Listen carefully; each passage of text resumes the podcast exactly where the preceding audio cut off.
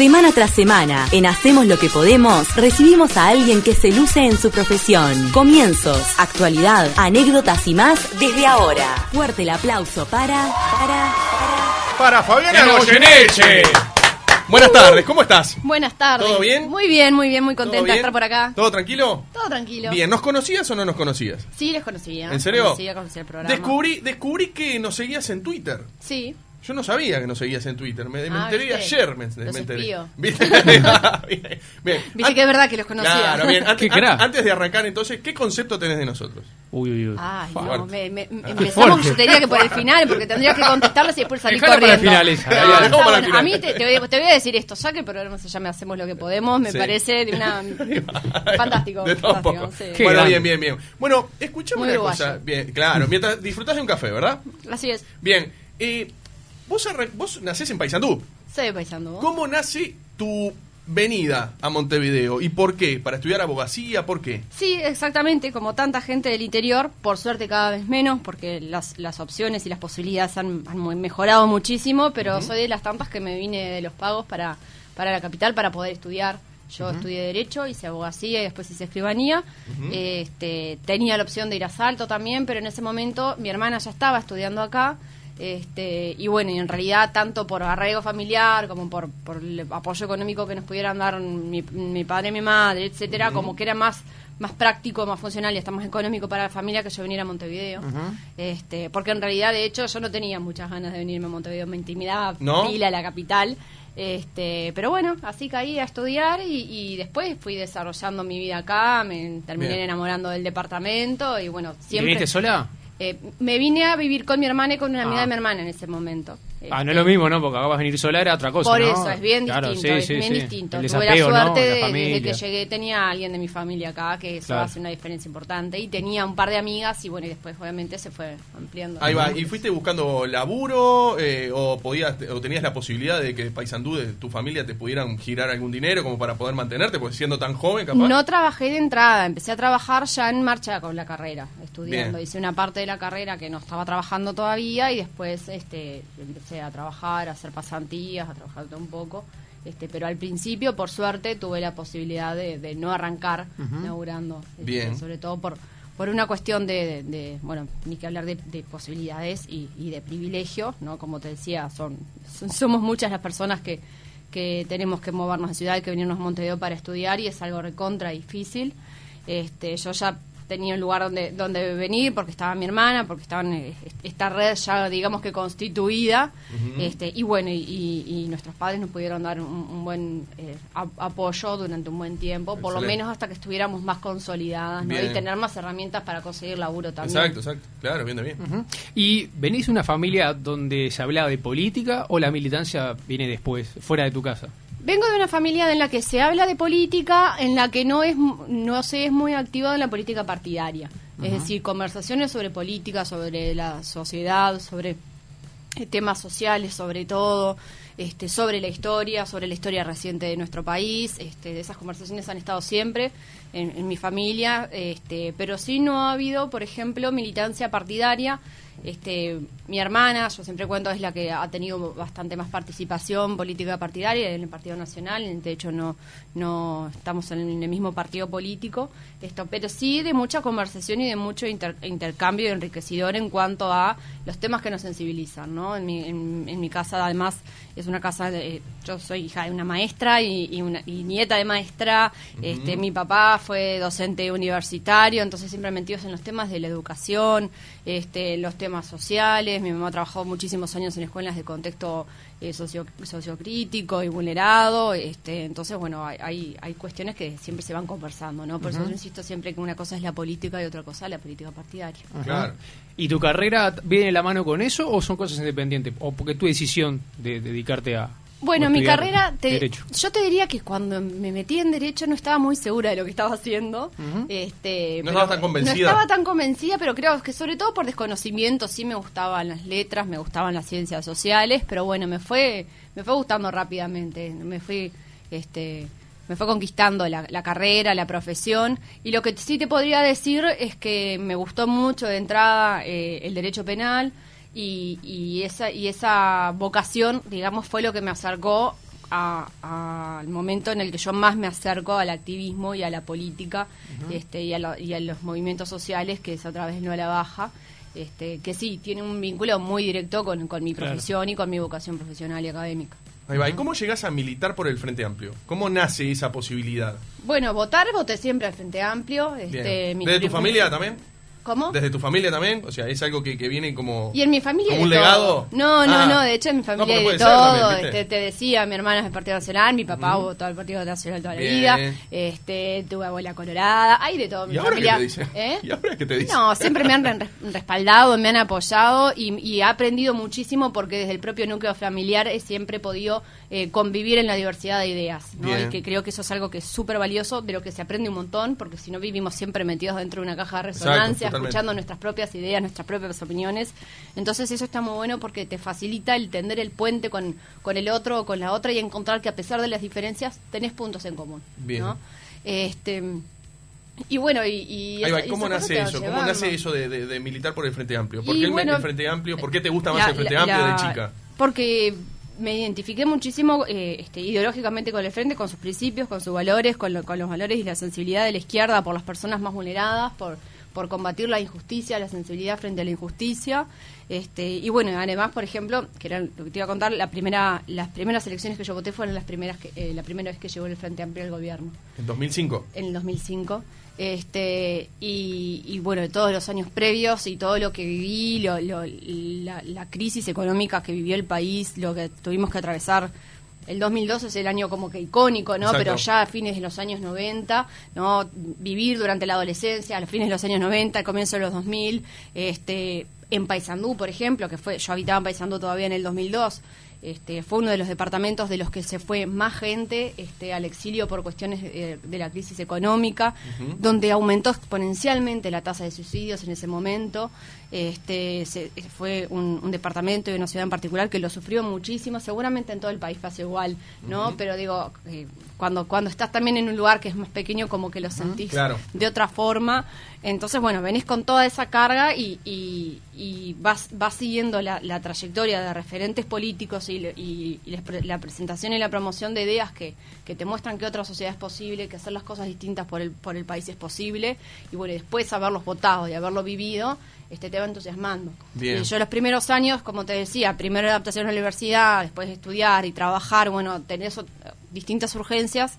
Mi forma de vivir la, la, la política fue primero como votante, y cuando, cuando sentí el impulso de decir, bueno, me tengo que arremangar y ponerme a, ponerle un poco más al cuerpo a estas ideas con las que estoy de acuerdo, ¿no? Esto de que votar eh, cada tantos años no, no, es, no es suficiente, fue a través del movimiento social, fue detrás de una idea muy específica y muy concreta, que entre otras cosas, porque también me, me, me, me convierto en vocera de un movimiento muy diverso y no partidario, este, implicaba que yo no me, no me identificara no porque no se supieran mis ideas, sino porque, sino porque yo no, no bregara por las ideas partidarias de un partido político específico. Entonces, bueno, también eso hizo que cuando yo más me meto en, los temas políticos, más tuviera que distanciarme de hacer política partidaria. Entonces, cuando terminó ese momento, fue bueno, ahora sí es el momento de, meterme de lleno. Bien, eh, comentabas al pasar que tu familia eh, tienen como ciertas este, ideologías distintas, si se quiere, ¿no? O, bueno, no iguales entre sí. ¿Cómo pueden convivir? Con eso, eh, más allá del respeto, ¿no? Porque hoy por ahí se ve en redes sociales o en la sociedad misma que hay como mucha diferencia. Eh, pese a eso, cuando por ahí están las antípodas de, de, un, pensamiento, ¿cómo, bueno, ¿cómo pueden lidiar con eso? Porque yo creo, y esto no, quizá ni siquiera te estoy hablando específicamente de mi familia, yo creo que cuando, cuando conoces al otro y te das la oportunidad de escucharlo, de entender por qué piensa como piensa, o de discutir e intercambiar ideas desde el respeto y desde la, desde la sensibilidad, desde saber que el otro no te quiere hacer un daño, sino que eh, tiene sus razones, ahí es cuando nosotros nos permitimos acercarnos y vemos que podemos convivir e incluso que podemos convencer, ¿no? Nos, nos convencemos de cosas, en convencer en el mejor sentido de la palabra, ¿no? De, de, derribar las barreras que nos separan y de encontrar en el otro un interlocutor válido. Eh, por eso te decía, es un ejercicio que, que, es muy bueno, que es muy importante y que es muy necesario. Yo eso lo vivo en mi familia, lo vivo con mis amistades también. Tengo amistades de prácticamente de todos los partidos políticos y por supuesto que hay situaciones y que hay discusiones y que hay momentos en los que eh, vos terminás viviendo eh, con, con, mayor identificación con las personas con las que compartís ideas políticas y ideas políticas partidarias. Pero para mí es, es algo que, que me ayuda mucho en mi propio crecimiento personal este, y también político y también partidario el poder convivir y el poder interactuar con personas que piensan distinto. Porque si no, es como el efecto de las redes sociales, viste que vos ves en Facebook la gente que, que es tu amiga y que tiene tus propias ideas y en Twitter el propio algoritmo te va mostrando a la gente a que vos le, das me gusta y seguís Por algo no existe el botón de no me gusta. Te crees que todo el mundo piensa igual que vos por lo que ves en Facebook y por lo que ves en Twitter y, en realidad es porque se siguen entre sí y comparten lo mismo y se dan me gusta. Bueno, con los vínculos fuera del ámbito virtual pasa lo mismo. Si vos te cerrás solamente a hablar entre los que los que piensan como vos y los que defienden lo mismo que vos, este, te, te terminás rodeando de, obsecuencia. Y yo creo que, que, nuestras ideas sean siempre interpeladas, desafiadas y cuestionadas nos ayuda a aprender, a buscar, a contraponer ideas, a leer al que no me gusta leer. Me estoy acordando, por ejemplo, ahora de un profesor este, cuando yo estaba por entrar a la aspirantía de la docencia de criminología en la Facultad de Derecho, el que hoy es el, el, director del Instituto de Derecho Penal, Germán Aller, este, yo me acuerdo, lo nombro porque la verdad es que fue un, aprendizaje de, que aprendí de él y que para mí aplica para toda la vida. Él me empezó a preguntar qué autores me gustaba leer a mí, ¿no? Y yo le empecé a nombrar a Zafarón y le empecé a nombrar a Matías, le empecé a nombrar a Cristina Barata, que son todas personas que que han bregado muchísimo por el derecho penal mínimo, por el garantismo, ¿no? por la criminología crítica, eh, es decir, con los que yo me identifico más hasta ideológicamente, ¿no? Entonces él me dijo algo, palabras más, palabras menos, pero como que hoy parece muy obvio, pero que en su momento para mí fue un aprendizaje, fue, no, tenés que leer a todos los autores. No podés llenar tu biblioteca solamente de gente que, te gusta, y con la que pensás eh, igual. ¿no? Porque vos tenés que saber lo que piensa el otro y lo que escribe el otro para contradecirlo, para ver cuando te estás equivocando, para crecer, para poder convivir, para poder dialogar y, insisto, creo que eso este, es muy importante. Y en, en, estos momentos en los que vemos que hay una diversidad partidaria tan grande en el Parlamento, en el gobierno, en los tres niveles de gobierno y en el mundo, creo que es una gran lección que tenemos que aprender en, en, el Uruguay en este momento, es que, es que tenemos que poder convivir y no no generar esa ficción, porque en realidad cuando nos conocemos en la cercanía no es tal, de decir hay, como se ha puesto de moda, una grieta, una brecha, y un lado A y un lado B de la sociedad, ¿no? Eso te iba a preguntar, porque eh, si bien entre políticos pueden tener diferencias de pensamiento, capaz que después cuando se apaga la cámara lo que ve uno como cliente, capaz que sean, los, bueno, los puños ahora, te decía un abrazo, ¿no? Pero está todo bien. Digo, quedó en eso, como quedó en la cancha, y capaz que la gente toma lo otro, ¿no? Uh, discutieron, mirá, ¿no? Y se pone de un lado o del otro. Y hay que saber que más allá de eso, después la vida sigue y, bueno, son diferencias nomás de pensamiento, ¿no? Exactamente. A ver, hay cuestiones que, por supuesto, todos tenemos una, una línea que trazamos, ¿no? De la que no queremos pasar. Eh, por ejemplo, eh, a mí esto del poder este, ser contendiente de otra persona y discutir con muchísima firmeza y con muchísima fuerza ideas y contradecir al otro y quererle ganar, la, abogacía me, ha enseñado muchísimo en eso, ¿no? Los abogados vamos a la audiencia, discutimos, nos peleamos, nos contradecimos, nos tratamos de, de, boicotear las ideas y las propuestas y las demandas del otro porque es nuestra profesión que nos exige que hagamos el mayor esfuerzo posible por nuestro defendido, por nuestro cliente, por la persona patrocinada. Pero después del juzgado, eh, entre los colegas no nos estamos odiando y peleando, porque cada cual hizo su trabajo y si lo hizo bien, tenía que eh, estar en esa contienda de esa forma. Eh, la política tiene un poco de eso también. Pero también es cierto que como hay abogados que dicen, por ejemplo, en el derecho penal, bueno, yo tal materia no defiendo, ¿no? O tal tipo de clientes no me gusta traer, pero que es algo como... que va en cada uno, Que va en cada uno y, y, es una suerte de objeción de conciencia de cada persona.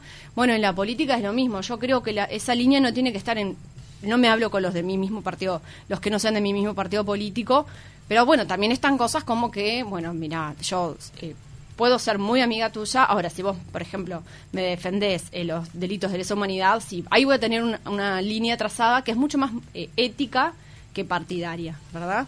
este, por, por ponerte un ejemplo, puede haber este, miles, ¿no? Es mucho más la diferencia entre, entre ideas pero que no significa que no podamos estar sentados en la misma mesa o, dialogar eh, respecto de un montón de ideas. Pero digamos que los límites tendrían que ir por otro lado. Queda claro. No, yo sé que ahora mirando mensajes de WhatsApp y mirando la transmisión en vivo de Facebook, ¿viste? Sos una mujer que despierta amores, pero mucho odio. ¿No? De alguna manera, sí. Pero, a ver, pero eh, pero pocas veces visto en realidad. Digo, ¿cómo la gente se ensaña contigo? O sea, yo no, no voy a leer algunos mensajes, digo, pero eh, te matan. Y Sí. muchos, y muchos te dan para adelante también, ¿eh? No te voy a decir que no. Pero la mayoría, pero pero son este, descalificantes. Digo, Sí. ¿por qué crees que vos generás eso en la, en la gente, Fabiana? Mira, lo primero que, que- que te puedo responder es que esta, esta pregunta me la, me la han hecho muchísimas ¿Sí? veces porque es algo que ocurre desde que yo empecé con el tema de Se la baja. de verdad, se me ocurrió porque estoy leyendo. No lo, no lo acá, dudo, no ¿me lo dudo. Y yo creo que estaría súper interesante hacer este este tipo de conversaciones con la gente que hace ese tipo de expresiones, ¿no? O, o con los políticos que se manifiestan así, porque hay políticos que se manifiestan con esa misma ira y, y violencia, incluso en redes sociales. Hemos tenido casos de integrantes del gobierno recientemente expulsados por, escri- Sí. eh, por sí. escribir cosas de, Sí. eh, muy, Desde muy violentas de y con muchísimos, exacto, con muchísimos insultos en redes sociales y bueno, después no nos podemos asombrar que haya gente este, que no tiene responsabilidades institucionales y se exprese de la misma manera, ¿no? Entonces, bueno, capaz que la pregunta sería, bueno, pero ¿y por qué, por qué vos te expresás así de alguien con quien no pensás de la misma forma? Después, y bueno, sí, eh, yo hay, hay cosas que se encuentran como hilo conductor entre la gente que tiene tanta hostilidad para conmigo, ¿no? Gente que ha tomado el tema de no a baja como defender la delincuencia, que, que aparte de eso es como parte del sesgo de confirmación del que se habla hoy en día, ¿no? De, este, definitivamente si se entiende que defender no la baja fue defender la delincuencia es porque nunca se quiso escuchar realmente cuáles eran los argumentos que nosotros estamos esgrimiendo en contra de la reforma, porque de hecho jamás en la vida dijimos que no había delincuencia o que no había que hacer algo respecto del delito. Pero bueno, fue un tema que se polarizó y que esa polarización se sostiene hasta el día de hoy y se ha fogoneado hasta el día de Hay hoy. una, eh, entonces ahí puede haber una crítica tuya de una mala comunicación porque la gente no lo entendió así. Mira, eh, yo te diría que es mucho más complejo que decir que cómo se comunicó, ¿no? Porque hubo eh, tanta cantidad de debates y tanta cantidad de intercambios y de publicaciones en todos los medios de comunicación, en los ámbitos académicos, en el territorio, en organizaciones sociales. Pero el problema es que cuando vos, eh, si yo eh, detesto tus ideas, porque representás ya de por sí, por ejemplo, que él, él sí a la baja, por decir algo, y por eso ya no te escucho y digo que sos eh, de, de rechazar 100% y con- de forma contundente y ya no me interesa, no, no, hay- no tiene sentido y no hay forma de que vos puedas este, hablar o comunicar algo si yo no estoy dispuesta a escucharte y a encontrar realmente, a contrastar la información. Y digo esto porque se siguen repitiendo cosas incluso que no son ciertas. ¿Cómo que? A ver, Bueno, ¿qué- por ejemplo, Algo hay que no es cierto, algo que no es cierto es un tuit falsificado que circula desde el año 2016 y que yo de hecho, y hay, y hay medios que lo han levantado, lo he denunciado en reiteradas ocasiones de que es falso y aún así se sigue reviviendo eh, sistemáticamente cada tantos meses que yo ya no me acuerdo bien qué es lo que dice, pero algo como que ¿por qué se enojan si con, con alguien que robó si en realidad no mató a nadie, pobrecito tiene que estar libre? ¿no? Que eso, que eso que son, son carnadas ¿no? Eh, virtuales a ese sesgo de confirmación. Yo creo que vos defendés la delincuencia y encima veo, veo algo así, en vez de pensar que es absurdo que alguien se exponga escribiendo ese tipo de cosas, digo, ah, viste, estaba defendiendo la delincuencia. Entonces enganché en esa carnada. Y eso pasa muchísimo en las redes sociales, este, eh, hay veces que también es fogoneado por los, por los medios, y pasa con temas como la seguridad, que son de los temas que han polarizado la sociedad, pasa con temas como la igualdad de género y el feminismo, que también es otro tema con el que yo me identifico muchísimo, que también se polariza un montón la sociedad con esos temas. Entonces, claro, eso se va retroalimentando. Pero además hay algo que creo que me trasciende, capaz que yo soy de alguna forma eh, un, un- un- caso de, de- de estudio, porque también soy de, soy de una generación joven y de las personas de, joven en cuanto a lo que es el escenario político partidario ¿no? en, en el Uruguay y, y una de las personas que hace muchísimo tiempo que, que tiene fuerte presencia en las redes sociales, ¿no? Pero si hoy ves, este, en, en- por- sobre todas las cosas, en, en las redes sociales de las mujeres de izquierda, mirá, yo hasta a veces hasta me río y le digo, mirá, la gente que yo tengo bloqueada es la que vos te llenó la, la, la, la TL de, Ujú. de- de insultos, Sí. ¿no? Porque él se replica ese tipo de comportamientos, ese tipo de conducta, que aparte muchas veces es, muchas veces es este. Sí, ni que hablar, pero además multiplicado por, por, por granjas de, de trolls y por granjas Sí. de... ¿no? Por- Sí, sí, pa- sí, para, para decirlo para la gente que, que- que no Que no tiene mucho con esto. Eh, hay eh, call center por ejemplo, ¿no? Hay, hay oficinas de gente que trabaja de Operando estar en, en las contra redes en sociales, redes sociales. Insultando, ¿no? y haciendo campaña en y contra generando opinión y haciendo Sí. campaña y generando tendencias que después son recogidas por los medios. No tienen fotos, ¿no? generan La que no titulares. tienen fotito, que es un huevito, ¿no? En Twitter, por Algunas ejemplo. son tan alevosas que no tienen ni foto, que se Ah. llaman Juan 1, 2, 3, 4, 5, 6, y otras son bastante más este, de Formales, mejor hechas y más difíciles de percibir. Ah. Este, es una forma de hacer política hoy que yo no comparto, pero que se ve este, y, y que En mundo, genera ¿no? opinión, se ve en el mundo, que Bueno, genera Trump, opinión, eh, genera claro, noticias. claro. Este, en Argentina, respecto al gobierno de Macri, me acuerdo que se había denunciado muchísimo el- el- en su campaña este, la utilización de estas cosas. Entonces hay como un montón de elementos que suman, ¿no? Por eso yo creo que, eh, que es muy importante corroborar las cosas que se dicen, estar dispuesto a escuchar al otro, Sí. y después la gente te puede caer bien, a mí no te puede caer mal. Yo si te caigo mal, eh, no te voy a juzgar, te, te- te puedo caer mal y eso está perfecto, ¿me ¿entendés? Pero Claro. de ahí a que, que vos estés un miércoles hasta las 3 de la tarde escuchando la radio y el hecho de que haya una persona con, que- con la que vos no compartís las ideas te lleve a querer escribir insultos, insultos que después, después ves que son personas ¿no? que, que es, es tu amiga, es tu vecino, es la maestra de tu hijo, es el, el- el chofer que te trajo en el taxi, es... eh, Nada, y, y es la misma gente que dice Claro. que ojalá que te maten, ojalá que te Sí, violen, que nunca te maten dice- a tu Y hija. en la calle no te dice nada. En la calle no he tenido alguna anécdota muy aislada, pero nunca del nivel de violencia de las redes sociales. Ujú, Bien, bien. No, perdón. Y sumado a eso también, eh, ¿lo del cargo de la intendencia sumó? Mira, la verdad es que es difícil, es difícil de. Es difícil Digo, capaz de que es sumatoria, ¿no? Eh, yo creo que más que el cargo de la intendencia es la, la- el explicitar lo, lo- lo partidario, ¿no?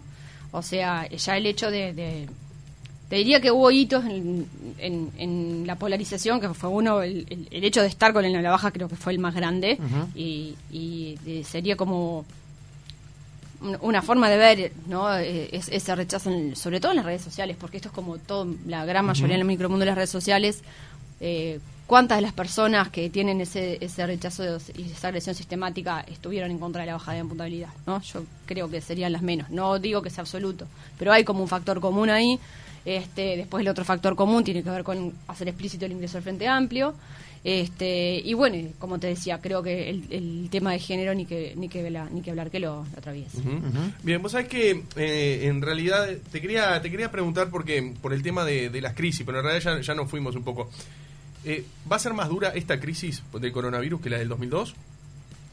Ay, mirá, es muy ¿Qué te difícil, es muy difícil el- estoy- Reactivar estoy la materia económica. Estoy talenteando si te, si te doy una respuesta contundente, porque en realidad creo que hace falta un montón de elementos de análisis que, que no soy yo quien los puede dar. Este, No, pero de tu visión, digo, porque vos pero recién la remarcaste. Pero, pero sí se está, se están dando señales- señales y se están haciendo anuncios por, por organismos oficiales que se dedican a hacer estos análisis y que ya anuncian que es una crisis más fuerte que la del 2008, que las del 2002. Incluso hay quienes hablan a nivel global que es mayor que la crisis del 29. Este, entonces, eh, sin duda que estamos en un escenario complicado. este, a mí, para bajarlo un poco más a tierra a la propia realidad del Uruguay, a mí lo que me preocupa es que a ver, las crisis en, en- hasta determinado punto pueden llegar a ser hasta inevitables. ¿no? El coronavirus, no podemos ser responsables ningún vi- gobierno de No, la sin existencia del coronavirus. Sí, sí. Este, el tomar medidas como las del aislamiento social y la distancia social que llevó a que durante dos meses estuviera gran parte de la sociedad paralizada, este, todo apunta, todo está señalando de que fue una buena medida para frenar la expansión del virus. Este, ahora bien, ¿cómo tomas esas medidas y qué y qué haces para contener esa situación? Ahí es donde entran las decisiones políticas que son, las que son las responsabilidades del gobierno. Y yo creo que acá lo difícil está en que durante muchos meses se le dijo a la gente, quédate en casa, no trabajes. Estamos viendo que hay 400.000 personas que están en la informalidad, o sea que además de estar, que están en su casa no van a estar cobrando subsidio por desempleo ni teniendo ningún tipo de asistencia. Y la respuesta para la contención a esas personas fue muy poca, ¿no? por no decir eh, nula, porque Bien. 1.200 pesos de canasta es muy poca. Entonces, ese escenario, salir de, esta, de la situación en la que cayó en la pobreza miles de personas, va a ser muy difícil. Y hasta ahora no tenemos noticias este, que nos den la tranquilidad de que esas personas vayan a tener una salida rápida de esa situación. Bien, no, a, a lo que a lo que me viene la, eh, la pregunta en realidad es, eh, se ha hecho desde el Frente Amplio siempre es como que señal- se señaló diciendo que tenía que exigir la cuarentena obligatoria y demás y demás y demás y hoy día exhortaron y exhortaron y exhortaron también la, eh, la, la vuelta de la construcción, la gente de la Rambla, me acuerdo hace un mes y pico, digo, todo eso como que asustaba. Y hoy día estamos hasta ayer en, en 24 casos. Digo, que estamos, o sea, si todo sale bien, como que vamos camino, eh, digamos, al- no sé si al éxito, pero a dominarlo, digamos, ¿no? y eso que decías de la informalidad de las 400.000 personas, eh, no se da ahora, sino que viene de antes. O sea, hay como una autocrítica del Frente Amplio de tu parte, diciendo que con el tema de la cuarentena obligatoria este, se, dio, se dieron cuenta, digo, por ejemplo, en Argentina está la cuarentena obligatoria y, y brote y brote y brote y brote, y acá no. A ¿Qué, ver. qué, qué- qué análisis haces? Yendo sobre todo a la parte económica, ¿no? La, la parte sanitaria, como te decía, todo apunta a que las medidas fueron las, las adecuadas. Es fácil Bien. opinar con el diario del lunes también, ¿no? Claro. Pero bueno, eh, desde un principio, y esto fue tanto para el, para el Uruguay como para el resto del mundo, siempre se dijo, hay mucho del coronavirus que no se conoce. ¿no? El, el- el ejemplo de las perillas del propio presidente fue porque, bueno, hay que ir medio que ajustando en el ensayo y el error porque hay un montón de cosas que no las conocía Sí, el gobierno, pero no las conocía nadie en el mundo. Entonces Sí. no podemos caerle al gobierno con, con- con lo que no conocía. Ahora bien, la discusión de la cuarentena ha sido cuarenta- cuarentena, no. Eh, a mí Obligatoria, hay- ¿no? eh, sí, claro. O sea, cuarentena en cuanto a obligación. Obligación ¿no? de, de no salir. Y es, es curioso cómo se planteó en algunas ocasiones la cuarentena, porque por un lado, cuando se cuestionaba o se preguntaba por qué no se pone la cuarentena, la yo escuché muchas veces eh, dos tipos de respuestas. Una es, nosotros no queremos mandar preso a la gente que no, que no cumple con la cuarentena, este, porque sería inviable, porque no corresponde, por lo que fuera. Y la otra es, ¿para qué vamos a poner cuarentena si en Argentina, por ejemplo, la cuarentena tiene un montón de excepciones que es casi la misma situación que acá? ¿no? Esas dos respuestas, por lo menos en muchísimas de las conferencias diarias de prensa y cadenas nacionales que teníamos, se fueron escuchando.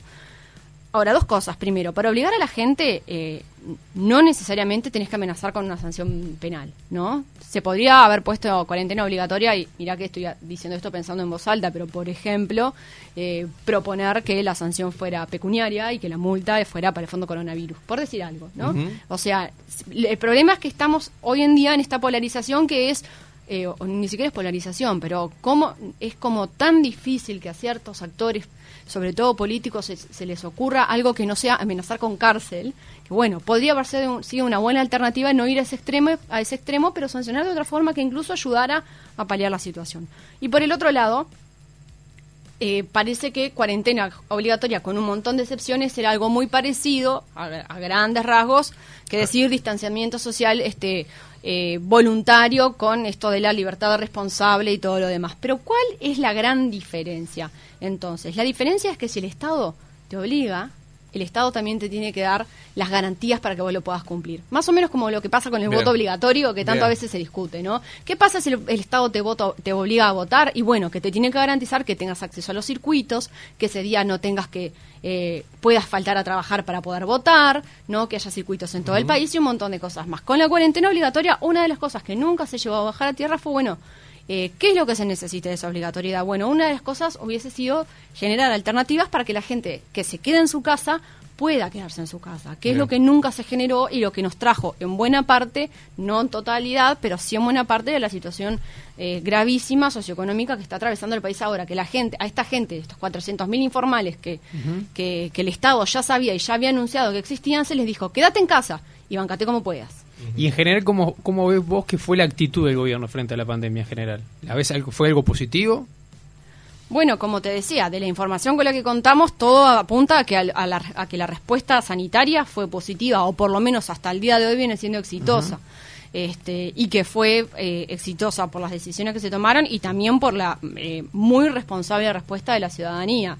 Yo creo que lo más reprochable hasta el momento ha sido la respuesta social y económica de la situación generada como producto de la pandemia, que además eh, en algunos escenarios es bastante notorio que la pandemia lo generó, pero que también la pandemia ha servido eh, de excusa y de chivo expiatorio para muchísimas medidas que se han tomado. No, no, no estoy diciendo estrictamente en el gobierno, Sí, ¿no? sí, pero sí, muchos despidos, eh, muchos cierres, eh, muchos eh, seguros de paro. La pandemia les vino perfecto, ¿no? Entonces, es una situación muy compleja y lo que es más preocupante es que, a- que tenemos y esto dicho por Techo, que es una organización que podemos decir que no es eh, partidaria ni oficialista a nivel ni- nada, 50.000 gurises comiendo de ellas populares, ¿no? Hay gente con hambre en Uruguay en este momento. Y frente a esa, eh, a, a esa situación, la, respu- la respuesta del Estado está siendo eh, muy magra, muy magra. Claro, mucha gente, eh, gente que, que, a ver, que gente que milita por, por, el, por la coalición multicolor o por el Partido Nacional, dice que eso viene de antes. Dice que si estábamos tan bien, eh, ¿cómo puede ser que en 15, 20 días ya la gente tenga que recurrir a las ollas populares este, para poder comer? Digamos, ¿no? Eso pasó a fines de marzo. Este, ¿qué, qué respuesta tenés vos a eso? Y eso de las 400.000 personas en la informalidad, eh, ¿no sabían ustedes? Sabía, pero no solamente se sabía, está publicado y está publicado no solamente en los documentos este, de transición que el al que el gobierno actual hubiese accedido si hubiese hecho una transición, eh, sino que está en la página web, está en los documentos del Instituto Nacional de Estadística, está por todos lados. Pero si vos a la gente que vive el día, que tiene una fuente de ingresos, pero que esa fuente de ingresos es eh, en día a día o semana a semana, le decís, quédate en tu casa y no generes más ingresos, la gente, la mayoría de la gente no tiene ahorros, no tiene rentas, ¿de qué queremos que viva? ¿No? ¿Cómo hacemos para que no caiga bajo la línea de pobreza gente que no estaba bajo la línea de pobre- de pobreza porque tenía un trabajo, aunque fuese informal, ¿no? pero que le dijiste que no trabaje y no le diste alternativa? ¿no? Si yo a vos mañana te digo, mira, no vengas a trabajar, no te voy a pagar porque no estás trabajando, considerando esto de que gente que no tenía acceso a subsidio Sí. por desempleo y cosas por el estilo, ¿no? Eh, no vengas a trabajar, no te voy a pagar porque no estás trabajando, quédate en tu casa y después me voy a sorprender de que caíste bajo la línea de pobreza. ¿Y cuál sería la solución entonces? ¿Cómo bueno. hubieras actuado vos? Bueno, vuelvo, al- vuelvo a lo que te decía hoy, generar otras medidas de contención social y económica para esa gente en esa situación, como se ha hecho en Argentina, como se ha hecho en España, este que no quiero profundizar porque no es que haya que No, extrapolar directamente no, no, está la medida, pero sí se puede, se ¿Pero podría- económicamente se podía? Económicamente, por ejemplo, se podría haber generado alguna otra especie de subsidio. El Frente Amplio es una propuesta este, muy específica respu- mm, respecto de una suerte de, de renta básica, que no, este, o sea, hay la respuesta es mucho más eh, una decisión política que otra cosa, Bien. ¿no? La emergencia sanitaria no se podía evitar. La respuesta, las decisiones políticas de cómo responder, de, de decir la gente pobre tiene que bancar con una canasta de 1.200 pesos, pero al capital no lo vamos a tocar, esas son decisiones políticas y esas sí son responsabilidad del gobierno. Vos sabés que esta se me ocurrió ahora, ¿no? Porque me quedé pensando en cuanto a los a, a los vínculos que hay en la política y bueno, cuando se charla y se debate y demás.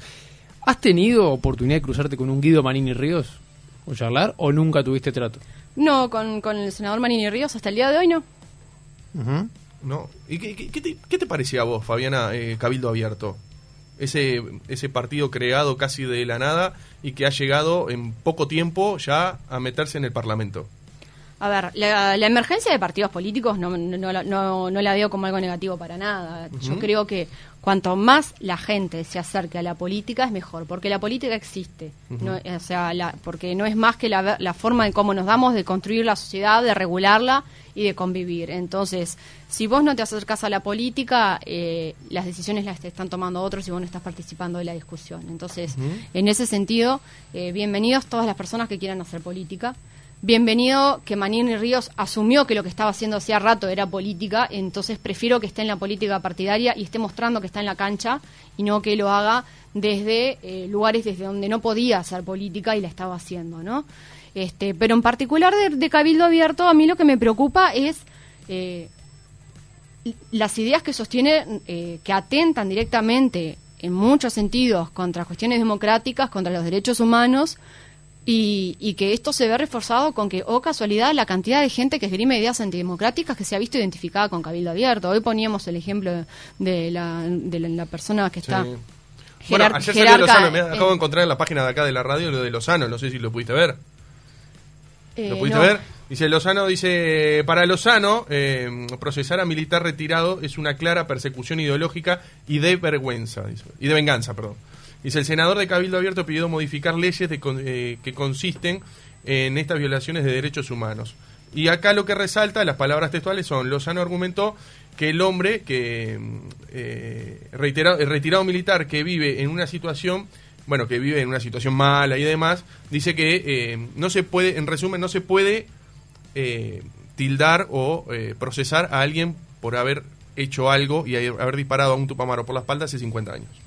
A ver, los delitos de lesa humanidad no son un invento del Frente Amplio ni son un invento de las leyes aprobadas por el Frente Amplio ni por las organizaciones sociales, más allá que nosotros, por supuesto, que defendemos el, perseguir los delitos de lesa humanidad y, sancionarlos como corresponde. Los delitos de lesa humanidad son, son producto de un consenso universal que hay a nivel del mundo de defender los derechos humanos y de que hay delitos que son tan graves, que además son cometidos por los estados, porque hay un estado atrás de esa persona y por eso no es lo mismo un delito, aún el más grave, cometido por alguien que está cumpliendo funciones públicas que cometido por una persona que no lo hace Perdona porque te quiero, eh, dice, eh, la pregunta eh, textual es, ¿se procesa con prisión a este frágil soldado por cumplimiento de su deber? Eso se cuestionó el Lozano ayer. Bueno, es evidente que, o sea, yo tengo, tengo dos opciones, o elijo creer que esta persona no conoce de lo que está hablando, ¿no? Porque no puede estar hablando de que está, es un frágil soldado que cumplía su deber cuando estamos hablando de delitos de lesa humanidad, o que sí conoce y lo que está haciendo es defender explícitamente por identificación ideológica determinada la comisión de determinados delitos de lesa humanidad. Porque es lo mismo y, esto ocurre particularmente en Cabildo Abierto, pero no, no únicamente Cabildo Abierto. El ministro de Defensa tuvo expresiones muy similares de preocupación y que incluso incluyó al presidente en ese, en ese planteo, hablando de que el tiempo que hace que ocurrió, que son personas mayores y que estaban cumpliendo la ley. Son los tres tipos de defensas que escriben las personas que defienden a las personas que cometieron delitos de lesa humanidad. Que hace demasiado tiempo, que estaban cumpliendo la ley. En, el en los juicios de Nuremberg, cuando se juzgaron a los delincuentes nazis, se usó el mismo, el, mismo tipo de defensa, el cumplimiento de la ley. Era legal y nosotros estábamos obedeciendo órdenes. Esas defensas no son de recibo. Y no lo dice el Frente Amplio. Y no lo dicen las organizaciones sociales uruguayas lo dice la legislación internacional, se dice en el Tribunal de la Haya, se dice en Naciones Unidas, se dice en la Organización de Estados Americanos, y de hecho, incluso eh, con frente eh, estando bajo el gobierno del Frente Amplio, el Estado uruguayo tuvo observaciones por no cumplir este, debidamente, por ejemplo, en una sentencia de la Corte Interamericana de Derechos Humanos relativa a delitos de lesa humanidad. Yo me pregunto, por ejemplo, si Lozano tiene la misma preocupación por el resto de las personas mayores que están privadas de libertad en este momento, ¿no? Porque eh, esto de que era una persona joven y ahora es una persona mayor y pobrecito, eh, lo escuchamos únicamente porque después cuando uno habla de, que, de, la, de, la, preocupación de las personas privadas de libertad, resulta que está defendiendo a los delincuentes, ¿no? O que está defendiendo que se cometan delitos, cuando no. El día que la preocupación venga por el sistema carcelario, por el récord que tenemos de población carcelaria en Uruguay, por las medidas, las formas en las que están viviendo, podemos conversar de, la preocupación real que hay de que haya personas mayores privadas de libertad. Pero cuando la defensa se hace solamente para, para cuestionar eh, la acusación o la condena a personas que cometieron delitos de lesa humanidad, o sea, que fueron el brazo ejecutor de un Estado organizado para atacar, desaparecer y asesinar sistemáticamente a personas con las que no estaba este, de acuerdo ideológicamente, digo, es son señalamientos graves que muestran un gran desconocimiento o una gran malicia eh, en esas palabras. Eh, ¿Y vos crees que se va a mejorar ahora que hablaba de las cárceles? ¿Puede mejorar las condiciones de las cárceles? Porque hace años que viene empeorando y las condiciones son cada vez paupérrimas. ¿Vos crees que a futuro eso puede mejorar? Poder siempre pueden. El tema pasa por las decisiones políticas, ¿no? El tema es que, eh, fíjate que el diagnóstico de, la situación del sistema carcelario tiene muchísimos años, es otra cosa que no es un invento del Frente Amplio, aunque el Frente Amplio desde su primer gobierno tomó medidas concretas y específicas que le costaron muchísimo frente a la opinión pública y frente a la oposición haber tomado, pero que fueron muy buenas, como desde la ley de humanización del sistema carcelario, defendida en ese entonces por, luego por el comisionado parlamentario Álvaro Garcés, que hoy está en el Partido Nacional, pero que cuando fue comisionado en reiteradas ocasiones, basado en evidencia y en datos, defendió la aplicación de esa ley. Este, creación de nuevas unidades, este, impulso del empleo del estudio a través del descuento de, penas. Se tomaron un montón de medidas, no han sido suficientes y nunca van a ser suficientes en la medida que se siga retroalimentando con, la, con el funcionamiento este, de la aplicación de la privación de libertad que se hace en nuestro país nunca, eh, crece mucho más exponencialmente la población carcelaria de la cantidad de recursos y de espacio y de medidas que se brindan en el sistema carcelario. Entonces, lo que lo primero que se necesita es una decisión política. Y es una decisión política que, este, bueno, lee los comentarios en mi Facebook y en mi Twitter cuando hablo de estas cosas, ¿no? Es una decisión política que tiene un precio. Hasta ahora, eh, vemos un gobierno que tiene una ley de urgente consideración que tiene más de 500 capítulos, pero en todas esas urgencias no parece estar las condiciones del sistema carcelario. ¿no? Este, no es lo que se habla, no es lo que se discute, no es lo que se esgrime. La posibilidad la tienen. La posibilidad la tienen, fíjate, y, y, la posibilidad de cortar el círculo de violencia que hay entre el sistema carcelario y el afuera, porque el sistema carcelario no es una isla desierta, este, lejana a nuestro país, ¿no? Hay circulación de las personas entre la cárcel y el afuera, y, retroalimentación de esa violencia y después nos, nos, asustamos con lo que pasa con las personas en situación de calle, pero ¿cuándo vamos a hablar de las personas que egresan del sistema carcelario y no tienen a dónde ir? ¿Por qué en vez de discutir este, más medidas o menos medidas eh, de estas de, de, mayor represión no hablamos de que tenemos una posada de medio camino con cupo para 60 personas que salen de la cárcel y tenemos miles de personas que salen de la cárcel anualmente? ¿A dónde van si no queremos que vayan a la calle? Hay un montón de decisiones que pueden mejorar esa situación eh, que insisto, no, eh, no no hay que ser frente amplista para buscar la humanización del sistema carcelario, no es de color político. Creo que es muy importante, por ejemplo, tener en cuenta las recomendaciones que el actual comisionado parlamentario, Juan Miguel Petit, ha hecho, su, su defensa, por ejemplo, frente al Parlamento, ahora con todo lo relativo a la LUC. Eh, hay un, un, camino a seguir eh, que, que no es infalible, pero que da muestra pasos claros que hay que dar, ¿no? Pero, sin embargo, no parece estar eh, en agenda, no parece ser la prioridad y eso a las personas que estamos en el afuera también nos afecta y también nos violenta. Bien, nos quedan pocos minutos, pero no, no quiero, vamos a ver, tratar de, meter a ver lo, máximo que podamos. Este, mm, viste Talvi, ¿no? Viste que, no sé si viste que, bueno, obviamente que viste que se, va a alejar y bueno y demás. A raíz, ¿qué, análisis haces vos desde que le preguntaron que si en Venezuela había una dictadura como que lo dijo que no cambió de opinión, pero no lo puede decir por el puesto que ocupa. Cuando eh, en campaña política se lo atacó a Nin por eso. Digo, ¿cómo, ¿cómo lo ves vos ahora? Y a mí me llama la atención las, las severas contradicciones que ha mostrado que ha mostrado el ministro no solamente con eso, sino con otras entre lo que dijo en campaña y lo que está diciendo ahora en el gobierno. Eh, relativo a relativo a cuestiones diplomáticas, relativo a las fuerzas armadas, este, hay, hay varias contradicciones que pueden llegar a ser, por ejemplo, producto de que están en un gobierno de coalición. Ahora, cuando el propio presidente se expresó de una, de una determinada manera respecto de Venezuela, es llamativo que su canciller este, diga que, no se puede lo que, se lo que se atribuye es que en realidad el que pone la cara para ir a negociar, para hacer eh, tratados y demás es él y no el presidente. Eso es lo que se dice de, de, ese lado. Puede tener todas las explicaciones. Ahora, que no se entiendan entre el presidente y el canciller sobre qué es lo que debe decir el canciller y lo que no respecto de las relaciones diplomáticas, es como, o sea, para mí muestra muestra fisuras bastante bastante preocupantes, ¿no? Muestra una, debilidad de funcionamiento ahí que está como el gobierno en, compartimentos estancos, de que esa coalición este, tiene una fragilidad muy grande que pone en riesgo no solamente al gobierno no solamente a los partidos que integran el gobierno, que ponen en, riesgo la, institucionalidad en cierta medida, ¿no? Que claro, no es, por eso no, no sorprende, por más que después se, se se exprese de una manera muy edulcorada, nos sorprende que la semana siguiente se esté anunciando una, ¿cómo es que se decía algo? Como que salida... Este, una salida programada. Pro, salida programada, ¿no? Estamos, este, es una cosa tan abundante la de los eufemismos eh, hoy en día en, en la política, que bueno, ahora estamos hablando de una salida programada porque se está hablando de que se quiere tener un mayor liderazgo en un partido político cuando está ocupando un rol sumamente importante, ¿no? Porque el ministro de Relaciones Exteriores es sin duda una de las figuras este, muy importantes en el gobierno. Eh, bueno, a mí me deja una preocupación, eh, por lo menos en cuanto al funcionamiento de la coalición, en cuanto al poco diálogo y la poca, el poco acuerdo que hay entre el presidente y sus ministros y la ministra. Este, pero bueno, veremos cómo sigue, ¿no? ¿Crees que hizo un mal trabajo el frente del casi con todo esto de la pandemia? ¿Hizo un mal trabajo o, se, o, estuvo a la altura de las circunstancias, Talvi?